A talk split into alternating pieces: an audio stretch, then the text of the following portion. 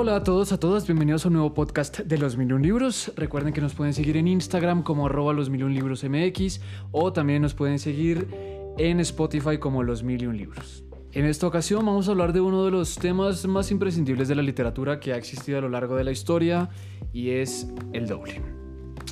El doble conlleva toda una serie de dinámicas y de dimensiones narrativas y también desde la perspectiva sociológica, cultural y psicológica. Aquí como siempre, Gerardo me está acompañando, mi otro yo, jaja, jiji, that joke. Yo soy el verdadero yo y tú eres el Ah, doble. Está bien, está bien, si lo que tú digas. Hola, otro yo, ¿cómo estás?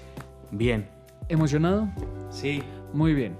Eh, entonces, para irnos así rapidísimo, bajo ¿no? dinámicas rapidísimas de lo que fue en la literatura, hay que entender antes de llegar al doble que hay una sola persona. Y esta sola persona, digámoslo así, pues así se denomina, es el autor. El autor es el yo principal y es el yo que actúa dentro de un mundo, ya sea ficcional o ya sea real. No siempre el autor o no siempre la autoría fue un concepto que existió en la historia, es un concepto moderno y es un concepto que se fue acuñando poco a poco. Es decir, muchos de los textos, no sé, llámese la Biblia, el Gilgamesh, todos estos libros, las mil y una noches, eh, que son pues, milenarios, digamos, que llevan miles de años entre nosotros, son anónimos porque se entendía que eran de tradición oral o se entendían que era una actividad grupal de una cultura, de una civilización, ¿sí? o bueno, de, de un grupo de personas alrededor de una idea.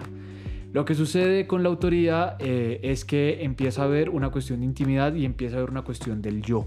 El yo funciona en la literatura a partir de decir, pues sonará idiota, pero es que yo creo ciertas cosas, yo pienso ciertas cosas y a partir de una serie de argumentos y de jerarquizaciones, pues yo puedo eh, dar a exponer una idea. ¿Ok? Así funciona el yo. Para irnos rapidísimo y ya para pasar a la carnita rica y deliciosa de lo que es la literatura, podemos empezar en el siglo décimo, la verdad no hice bien la tarea, con San Agustín y con las confesiones de San Agustín. Las confesiones de San Agustín son eh, una serie de 13 libros en donde este hombre, que pues ahora es un gran apóstol y que pipipi, que popopó, eh, se vuelve cristiano. Recordemos, San Agustín hasta sus 40 años vivió una vida de excesos, de locura, de completa herejía, pero poco a poco, bajo ciertos llamados de Dios, si así lo podemos llamar, eh, se convierte al cristianismo y finalmente pues se vuelve en un santo. Lo interesante aquí, en primer lugar, es que hay una cuestión de memoria y hay una cuestión de conciencia. Es decir, yo recuerdo ciertas cosas y yo soy consciente de los actos que he hecho a lo largo de mi vida para llegar hacia ese otro yo. ¿Quién es ese otro yo? San Agustín, o sea, Santo Agustín. Después pasamos con los siglos, les digo, vamos a ir a toda la carrera y vamos a llegar con Rousseau, que es el de la Revolución Francesa, el de la Ilustración, y aquí ya no es Dios, digamos, la primera opción para llegar a la, ¿cómo se dice? A la infinidad, al, a la divinidad, ¿sí? Sino ahora va a ser el propio hombre, o el propio ser humano, el que va a dar a entender que él se rige bajo sus propias reglas y bajo las leyes científicas. Rousseau hace lo mismo en sus confesiones y desde la infancia hasta ya una edad muy madura, dice yo cometí una serie de errores, cometí una serie de acciones y a partir de ahí el yo empieza a nacer. Es un yo íntimo, pero es un yo que se empieza a representar a partir del texto. Es decir, que es importante la figura del yo y a partir de ese yo ya empezamos a ver otras situaciones. La psicología, entre otras cosas, que ya sabemos que es el estudio, pues muy por encima, de la mente humana, empezó a preguntarse cómo funciona el cerebro y cómo funciona pues, la, la psique, digamos. No sabemos mucho de psicología, pero Freud, entre otras cosas, dijo, bueno, lo que sucede aquí, Freud y Jung, lo que dijeron, entre otras cosas, por favor, por favor, colegio de psicólogos, no me mate, yo solo estoy dando información muy general, eh, no, no estoy capacitado para ser psicólogo, ¿verdad? Pero entiende que existe un yo, existe un ello y existe un super yo. Lo que sucede a continuación es que este yo se empieza a fragmentar en un yo que opera en la realidad, un ello que sería el otro o sería el doble de sí mismo, es decir, de lo que ya vamos a hablar, y existe el super yo, y el super yo es como el superhéroe que todos tenemos dentro de nosotros, o sea, cómo será nuestro yo ideal. El yo se empieza a fragmentar y empieza a ver una cuestión bastante interesante en la literatura y en la cultura de, del ser humano. Hay un yo vamos a poner de ejemplo a Gerardo. Hola Gerardo, ¿cómo estás? Vamos a poner de ejemplo a Gerardo y Gerardo, su yo que opera en sociedad y que opera de una forma moral y ética, es una persona que paga sus impuestos, que paga la luz, que le ayuda a su mamá, que tiene un trabajo y que no opera como un ser completamente funcional dentro de la sociedad. Pero hay otro Gerardo que está encerrado. ¿Tú, tú crees que hay partes de ti que están encerradas, Gerardo? Sí, hay una vida pública en la que nosotros nos mostramos, o sea, yo me muestro a David como una persona, pero también hay una vida oculta, una sombra que de alguna forma eh, no se deja ver siempre, no se deja ver en todo momento y que justo está filtrada por una serie de convenciones sociales, familiares, eh, políticas que no dejan salir la otra persona que llevan dentro. Exactamente, entonces no me están Somos viendo... multifacéticos. Exacto, no me están viendo la cara, pero tengo cara aquí de perversión, porque efectivamente es lo que dice Gerardo. Hay un doble, o más bien hay un otro yo que no puede operar dentro de la llamada normalidad o dentro de la llamada vida cotidiana y ejemplar. Hay un yo que funciona y opera bajo la ira, bajo la rabia, bajo los celos. Eh, ¿Qué otras cosas malas hay? La avaricia, qué sé yo.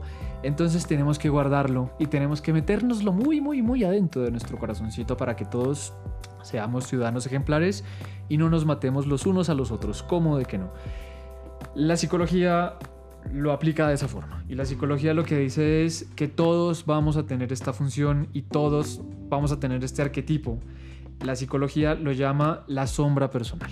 Sí, o sea, tal cual, ustedes van el, caminando por la calle, hay sol y hay una sombra que es la suya. Esa es la sombra que a lo largo de nuestra vida nos va a perseguir. Y esa es la llamada, bueno, lo llamaremos en este podcast como el doble, como el doble en la literatura. Hay muchos ejemplos de dobles, pero para empezar con la más, más, más representativa, en 1886, ojo, una década antes de que Freud se en las profundidades de la mente humana, todo esto lo estoy sacando de la revista de la Universidad de México, Robert Louis Stevenson, que seguramente lo conocerán por su famosísimo libro Mr. Jekyll, bueno, perdón, Dr. Jekyll y Mr. Hyde, tuvo un sueño muy revelador en el que un hombre perseguido por haber cometido un crimen ingiere una pócima y sufre de un cambio drástico de personalidad que le hace irreconocible. A partir de este sueño que don Stevenson tuvo, eh, Gerardo, ¿quieres decir algo? No. Que este sueño tuvo, entonces podemos empezar a ver la cuestión del doble. Esta cuestión del doble es, bueno, ya, ya saben cuál es Dr. Jekyll y cuál es Mr. Hyde. Dr. Jekyll es el correcto, ¿verdad? Ah, no, eh, sí.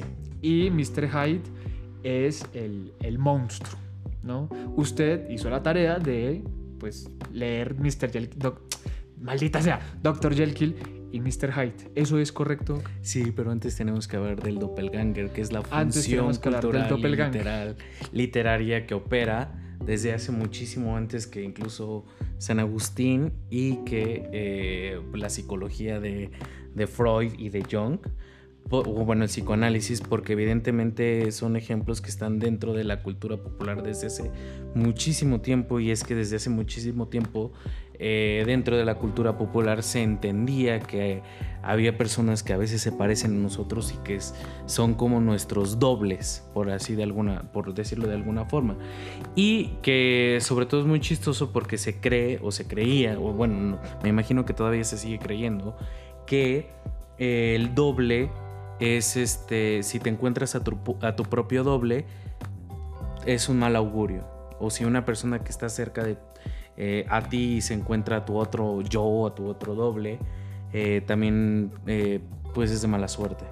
Entonces todas estas series de cuestiones, este, y es que es la, la literatura y la cultura popular, las leyendas se adelantaron a, pues a las ciencias, ¿no? A las ciencias médicas, a las ciencias sociales y todo esto porque pues está dentro de la cultura, ¿no? Eh, hay evidentemente en la literatura y en las leyendas populares, por ejemplo, eh, Christian Hans Andersen, que tiene varios cuentos que hablan o que retoman esta parte del doble. También está eh, esta parte de Frankenstein, eh, también Dr. Jekyll y Mr. Hyde. Correcto. Eh, Dorian Gray, si lo vemos en el cine, lo hablábamos, Shrek, por ejemplo, también. Pues sí, pues, No, uno- pues sí. pues hay una transformación. Eh, ¿Dónde más hay así tipos de transformaciones? Pues el mismo Dr. Jekyll y Mr. Hyde hubo miles y miles y miles de parodias, por ejemplo en los Looney Tunes. Eh, ¿Dónde más? ¿Dónde más? ¿Dónde más?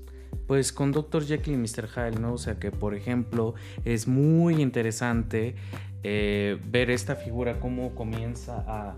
Bueno, para hacerles como el cuento corto, eh, Dr. Jekyll es una persona, y que me, ahora que estaba eh, preparándome un poco para el podcast, me di cuenta de que tiene mucha similitud con Frankenstein, ¿no? Porque evidentemente Frankenstein se publica antes que Dr. Jekyll, pero la más famosa del ejemplo del doble es Dr. Jekyll.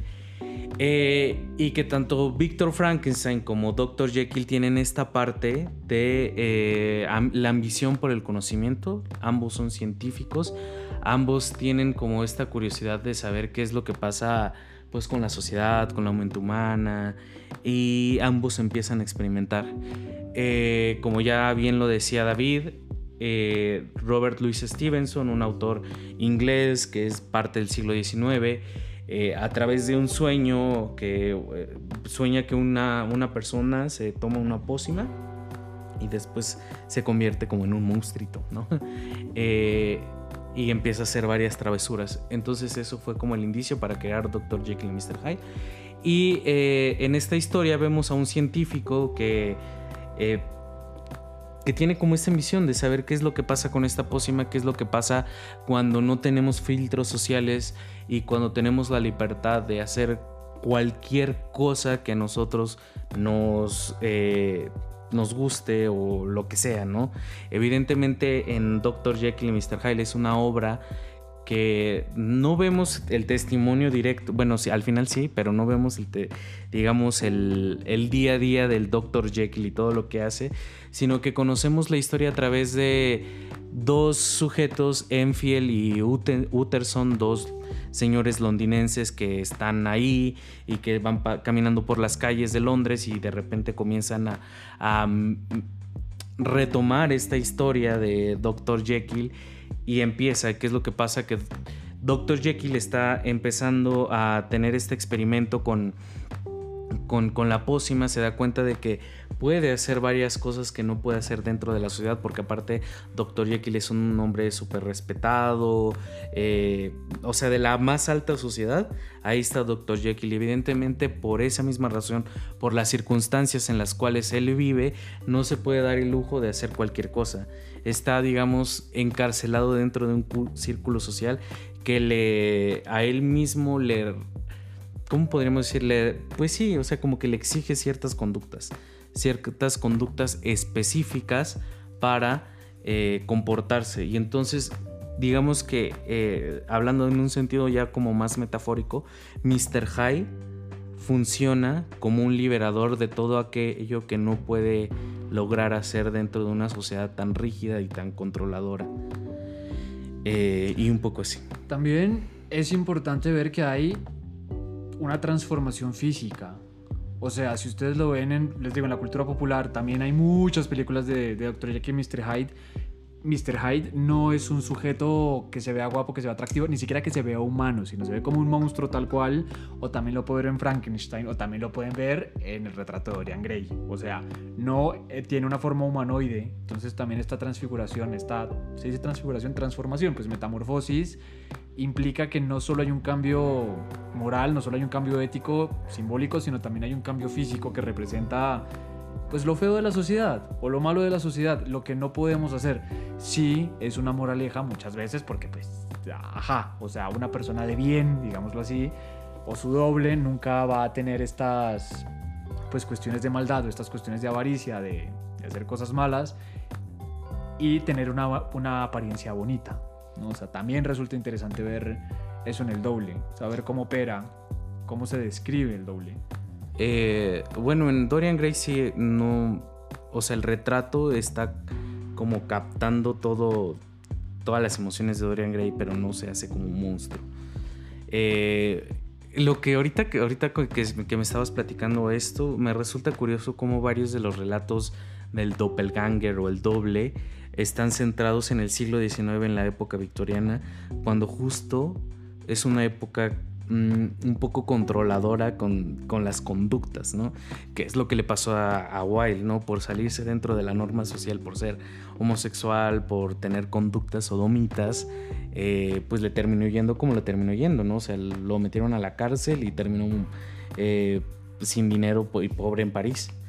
Eh, y es que justo la sociedad a veces es tan rigurosa que no se permite como tener otras conductas, es muy controladora y que a lo mejor y estos relatos del doble es como una metáfora para decir, a veces necesitan, bueno, no, no tanto porque a veces son criminales, pero hay una parte ahí que está controlada. Por ejemplo, en el retrato de Dorian Gray lo que sucede es que Dorian Gray es un chavo así súper hermoso, con una cara angelical, casi casi eh, una figura griega que está tallado por los mismos ángeles. Me detallaste. Eh, y, y, resulta que lo, están pintando, ¿no? Y lo conoce un, un señor, ¿no? Muy culto, muy... Eh, muy leído, muy letrado, que le dice que también digamos que se enamora en cierta forma, de una forma un poco clásica, como al estilo griego de, la figura de, Dorian Gray, ¿no? Y le dice, le habla sobre los placeres. O sea, creo que el retrato de Dorian Gray también es una novela sobre que tiene mucho como esta parte eh, de aforismos, porque todo el libro está lleno de reflexiones y tú lo quieres estar subrayando todo el tiempo. Eh, pero también es una novela que muy filosófica desde mi punto de vista, que se está apuntando ahí mucho al debate entre la filosofía hedonista y los placeres de la vida. Entonces, eh, Dorian Gray de alguna forma se obsesiona con la juventud porque evidentemente sabe que lo que tiene ahorita la juventud y la belleza en algún momento, pues evidentemente va a acabar. Eh, ¿Y qué es lo que pasa, no? Que él empieza a hacer una serie de cosas para eh, digamos, expandir su propio placer, pero evidentemente lo que pasa es que eh, se topa con algunos derechos o algunas vidas de otras personas y pues evidentemente comete ciertas atrocidades, pero él se queda como bellezo, hay como un encanto ahí entre eh, la figura de Dorian Gray y el mismo retrato porque ya después cuando va a ver eh, el retrato se da cuenta de que el retrato es quien está envejeciendo porque pasan los años y Dorian sigue bellísimo, bellísimo, bellísimo, pero el cuadro es el que está envejeciendo hasta llega un momento en el que comienza a chorrearle sangre del, del cuadro. Y no les quiero expoliar, eh, ¿cómo se dice? Espolear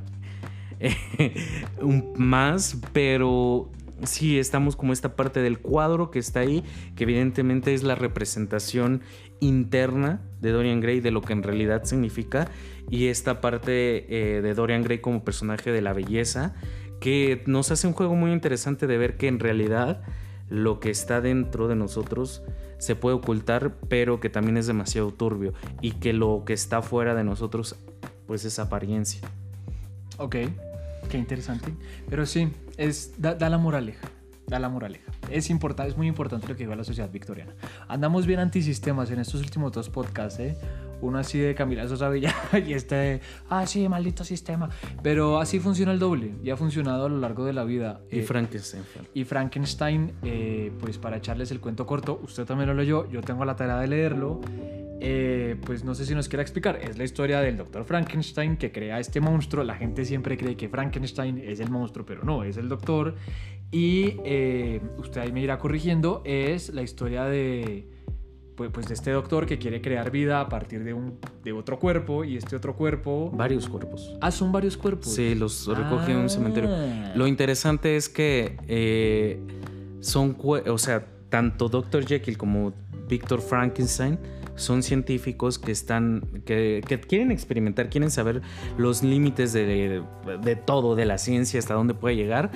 Y entonces crea a Frankenstein. O sea, y es que aquí es muy interesante porque Mary Shelley de verdad es una santa patrona de la literatura. Porque aparte de que, bueno, nosotros estamos en el club de lectura, inscríbanse al club de lectura. Y ya vamos a ver, por ejemplo, mañana nos toca nuestra primera sesión en la cual vamos a hablar sobre cómo también Mary Shelley es una de las madres de la ciencia ficción con Frankenstein. Pero bueno, no nos distraigamos y vamos al punto que es como también esta eh, eh, Frankenstein hace este, a este ser, a este sujeto, que, bueno, no este sujeto, ¿no? Este monstruo, porque no tiene nombre. O sea, en realidad el monstruo no tiene nombre, nunca lo mencionan como el, ahí va Frankenstein, sino es el monstruo, ese ser abominable, ¿no? Ese ser diabólico. Eh, cuando en realidad es, es una parte de él, no es su creación. Es, el doble. Y en realidad lo que pasa es que este monstruo, que no es que no es, que es un monstruo, pero no es un monstruo, porque está lleno de sensibilidad. Está lleno de sensibilidad que hasta quiere tener una familia, quiere eh, comunicarse con los demás, quiere aprender, tiene esa necesidad de estar con los otros. Pero ¿qué es lo que pasa? Que la misma humanidad y el mismo doctor Frankenstein lo convierten en un monstruo, ¿no? Y es esta parte de decir la sombra y la maldad que llegó a crear Víctor Frankenstein. Y evidentemente hay muchísimos más ejemplos de la literatura del doppelganger eh, o el doble o como ustedes, o el yo, como el otro yo. el yo fragmentado. El yo fragmentado como ustedes quieran llamarlo, muchísimos, pero es interesante cómo empieza a surgir justo en el siglo XIX, o bueno, tener como mucho más fuerza en el siglo XIX en este en Reino Unido, Inglaterra o en la época victoriana. eso, ya déjelo ahí. Para no meternos en problemas. Pues sí, son muchos textos, son muchísimos autores. Eh, lo podrán ver más adelante con la modernidad, con la mismísima posmodernidad que le estamos viviendo ahorita. Cómo está esta identidad fragmentada, que ya ni siquiera ahora es un doble, sino ahora somos muchos yo que ahora tenemos un grado de subjetividad muchísimo más grande, pero el doble es importante en la literatura y en la historia de la humanidad por lo mismo, por saber que tenemos que reflexionar sobre nosotros mismos, que tenemos una conciencia, que tenemos una memoria y que no siempre podemos actuar conforme nosotros queramos, que será una, un debate ético bastante interesante y que siempre hay un gran iceberg dentro de nosotros mismos, ¿no? que muchas veces solo podemos formar ciertas partes o podemos actuar bajo ciertas formas que la sociedad nos indica. La literatura es el espejo de la sociedad, pero también es la forma de no decir evadir, pero también de ficcionalizar o de satirizar este tipo de conductas que no siempre vemos. Esa es la importancia del doble, les digo, les decimos, hay muchísimos otros ejemplos, pero por cuestiones de tiempo y pues para no meternos como en tanto rollo y que se dé la idea general, pues eso básicamente es el doble. Así que no sé si tenga algo más que agregar.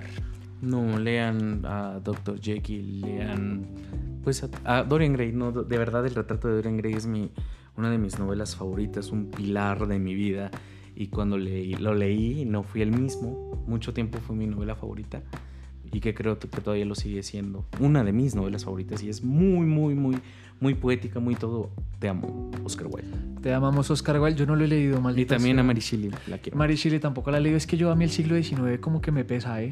Pero bueno, lo voy a leer, lo voy a leer por el bien de todos. Así que pues a todos, muchísimas gracias. Recuerden que nos pueden seguir en Instagram como arroba los mil libros MX eh, en Spotify, en Apple Music, en toda esta situación, pues también como los mil libros. Y recuerden que nuestra principal fuente de apoyo es que ustedes nos compren libros. Tenemos Frankenstein, tenemos Dr. Jekyll, Mr. Hyde. Próximamente, bueno, vamos a tener otras lecturas alrededor del doble. Y pues ya saben, nuestro, nuestra mejor propaganda es que ustedes pues les digan a todos, oigan, escuchen el podcast de esta gente, eh, cómprenles, apóyenlos, hagan ruido. Y, pues sí, para, para, eso estamos aquí. A todos, a todas, muchísimas gracias. ¿Tiene algo más que agregar? Que muchas gracias a Itzko. A Itzko, muchas, muchas gracias como siempre. Un gran placer estar aquí contigo. Te a nuestro emor, emor, a nuestro hermoso editor, productor de sonido. Así que, pues bueno, eso fue, esto fue más bien el doble en los Million Libros. A todos, gracias.